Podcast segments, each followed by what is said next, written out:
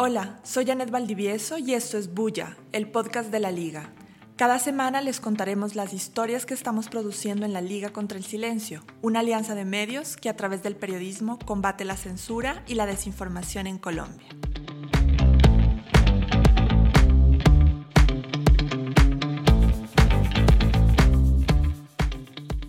Hace unos días, delegados del gobierno de Gustavo Petro y del Ejército de Liberación Nacional, el ELN, la guerrilla más antigua de América Latina que fue fundada en 1964, anunciaron desde Venezuela que la primera semana de noviembre retomarán las negociaciones de paz. Los diálogos empezaron en 2016 en el gobierno de Juan Manuel Santos y en enero de 2019 en el gobierno de Iván Duque fueron suspendidos después del atentado del ELN a la Escuela de Policía General Santander en Bogotá que dejó 22 cadetes muertos. Por ahora se sabe que las sedes de los diálogos serán rotativas, que la ONU actuará como organismo mediador y verificador y que Venezuela, Noruega y Cuba serán garantes del proceso. Hay muchas expectativas frente a este nuevo intento de buscar la paz y muchos temas por entender sobre esta guerrilla que es hoy el grupo armado más grande incluido en los planes del gobierno de Petro para lograr lo que ha llamado la paz total. Para hablar sobre esto estoy hoy con Ángela Olaya, que ha investigado al ELN y sus dinámicas. Ella es politóloga y también ha investigado la relación entre conflicto armado, crimen organizado e impactos humanitarios. Además, es cofundadora y analista de la Fundación Conflict Responses, CORE, con quienes la Liga y varios medios aliados han publicado historias. Hola Ángela, ¿qué tal? ¿Cómo estás? Gracias por estar aquí. Hola Janet, muchas gracias por la invitación y un saludo a todos los audientes. Quisiera empezar pidiéndote unas claves para entender al ELN. Lo primero que hay que recordar es que esta es, al menos en Colombia, la única guerrilla que queda en pie, definida como tal, como guerrilla, grupo armado, con una ideología política que ha venido desarrollando acciones, tanto militares como políticas, en distintas zonas del territorio. Lo segundo, y en aras de ponerlo en contexto de los últimos años, es importante recordar que con la salida del territorio de la hoy extinta guerrilla de las FARC, el ELN inició un proceso de fortalecimiento y expansión en distintas regiones del país. Dentro de esas regiones, entonces hay dos o tres regiones que son supremamente importantes hoy en día y que nos hablan de cómo ha ido creciendo en términos de pie de fuerza, pero también de articulación y de relacionamiento con otros grupos. Estos territorios son Chocó, donde ha tenido un escenario de fuerte confrontación con otro grupo armado llamado AGC, el Pacífico colombiano, especialmente Cauca y Nariño, en donde también tuvo que enfrentarse a distintas disputas con el surgimiento de las disidencias post negociación con las FARC y el Catatumbo y la Serranía, en donde son zonas que se consideraban zonas de pleno control, aunque con disputas pequeñas con otros actores. Y la cuarta es la zona de mayor estabilidad que podría tener el ELN, que era la zona hasta hace muy poco de Arauca. Esas cuatro regiones de las que hablas, o más bien serían como grandes zonas donde hay, hace presencia, ¿hay razones para ser optimista frente a lo que pueda pasar en adelante? Definitivamente hay razones para ser optimista frente a este inicio que se daría a principios de noviembre de las negociaciones. Esto especialmente porque nosotros recibimos el año con una subida en el impacto humanitario de las confrontaciones que estaba teniendo este grupo con otros actores armados. Debes recordar, por ejemplo, que a finales del año pasado y principios de este se dio una fuerte confrontación entre las disidencias y el ELN en la zona fronteriza de Venezuela, especialmente en la zona fronteriza que da a Arauca. También en el Chocó es una zona en donde el impacto humanitario, especialmente para población étnica, ha sido muy alto, teniendo graves desplazamientos y un alto nivel de confinamiento.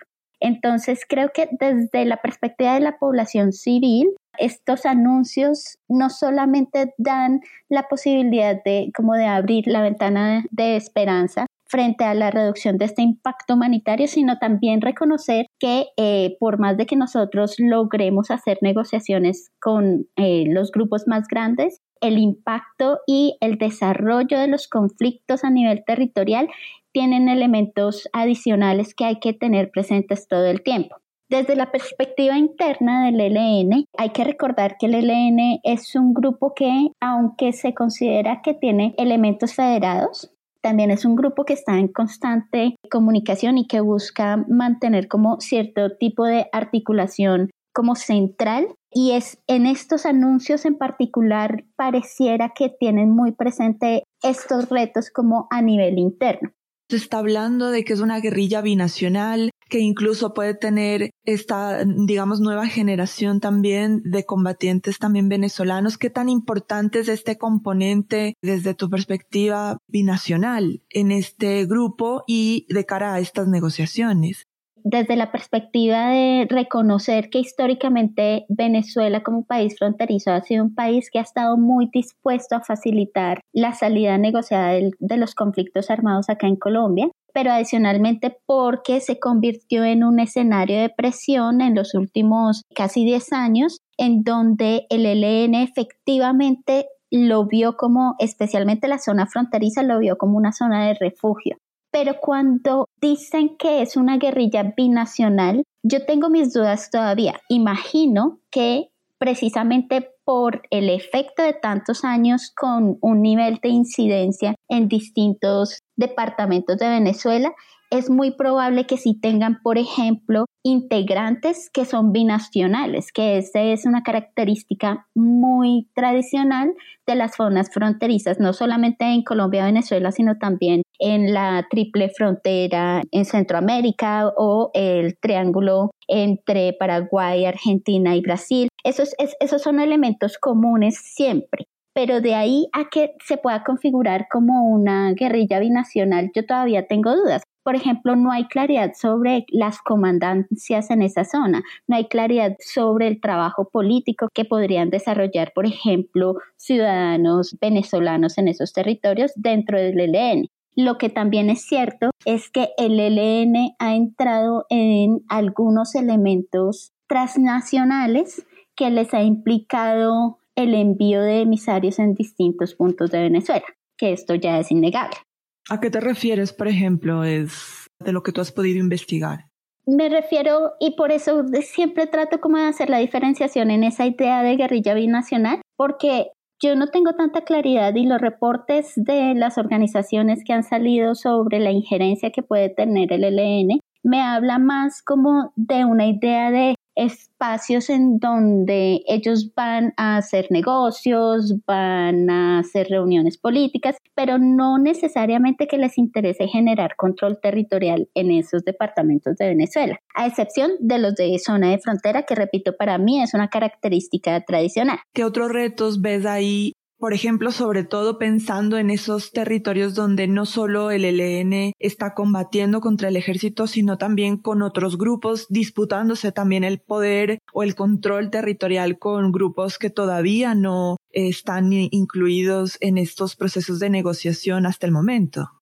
Hay uno en particular que me llama mucho la atención cómo se ha abordado en estos anuncios, particularmente como desde las comisiones de paz y de quienes están rodeando estos diálogos, y es la idea de sacar los ceses al fuego, sacarlos de las negociaciones. ¿Por qué? Porque los ceses al fuego son uno de los retos más difíciles de verificar, articular con este grupo y por el contexto o la coyuntura que vivimos y los aprendizajes que se dieron de la última negociación. Voy a darte un ejemplo. En la última negociación con el cese al fuego se dieron muchas discusiones, uno, sobre los mecanismos de verificación, los indicadores de ese mecanismo de verificación, es decir, de qué estábamos hablando cuando estábamos hablando de cese al fuego. El discurso que dio el ELN posteriormente a eso fue, tendría que ser un cese al fuego de todas las partes. Por eso me parece importante que en este momento lo saquen de la negociación como tal. Porque dar un cese al fuego de todas las partes implica un cese al fuego con actores que aunque han planteado con este gobierno del presidente Gustavo Petro la posibilidad y la apertura al diálogo o a la negociación o al sometimiento o acogimiento, pues sería también muy difícil de verificar y tendría que casi que negociarse territorio por territorio. Por último, sabemos que tomando en cuenta la negociación con las FARC toman años, a veces eh, no, no se puede anticipar cuánto es el tiempo que se va a tomar. Entonces, te pregunto eso, ¿a qué crees que debemos ponerle atención en lo que viene? Yo creo que el tema del reclutamiento forzado es uno de los temas más críticos a los que hay que ponerle atención porque si bien entramos en una fase importante de negociación, eso no significa que los conflictos en los territorios frenen. Y mientras sigan dándose los conflictos, se sigue hablando de reclutamiento forzado y se sigue sufriendo, más que hablando del reclutamiento forzado, no solamente de menores de edad, que es gravísimo, sino también de adultos que rodean estos conflictos. Es decir, gente que termina por X o Y motivo, ya sea por búsqueda de empleo o por otros, siendo forzada a participar en el conflicto.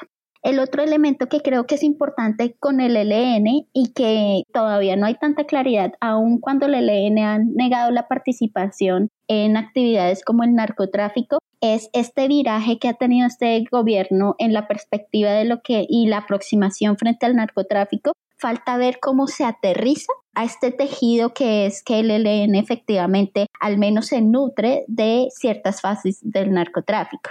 Y el último elemento que yo pensaría que es súper clave es la mitad o al menos un porcentaje del éxito de estas negociaciones va a depender también del avance en las conversaciones, acogimiento y demás que se dé con otros actores. Bueno, Ángela, igual tendremos que seguirle la pista a este tema porque confluyen muchas circunstancias. Te agradezco mucho por este tiempo y por tratar de explicarnos este tema que es tan importante para Colombia.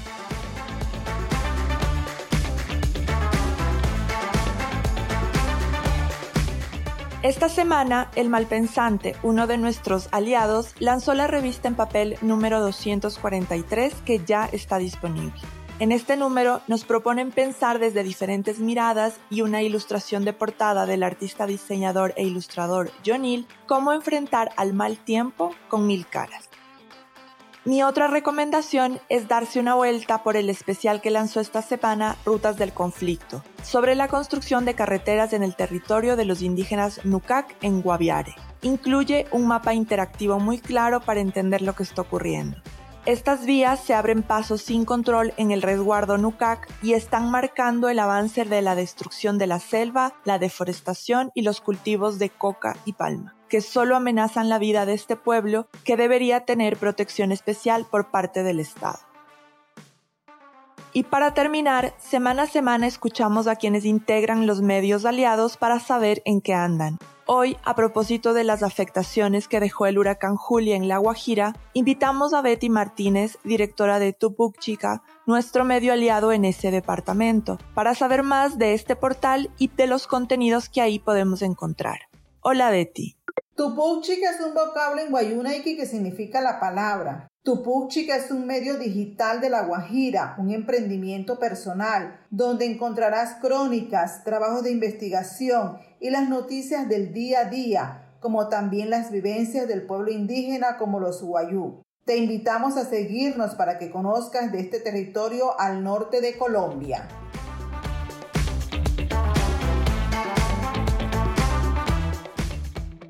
Ayúdennos a hacer más bulla. Si les gustó este podcast, suscríbanse, recomiéndenlo y síganos en nuestras redes. Nos encuentran como arroba Liga Silencio. Ahí publicamos lo mejor del periodismo independiente en Colombia. Este podcast fue producido por la Liga contra el Silencio y 070. La Liga contra el Silencio es una alianza de medios y periodistas que se dedica a la producción y difusión de periodismo de investigación de calidad que lucha por una causa, romper la censura y los silencios en Colombia. Los medios que integran esta alianza son Actualidad Panamericana, Baudó Agencia Pública, 070, Consejo de Redacción, el Cross Media Lab, Cuestión Pública, De la Urbe, La Cola de Rata, El Mal Pensante, Mutante, Publimetro, Rutas del Conflicto, Tuputchica, Universo Centro, Bocaribe Radio y Vorágine.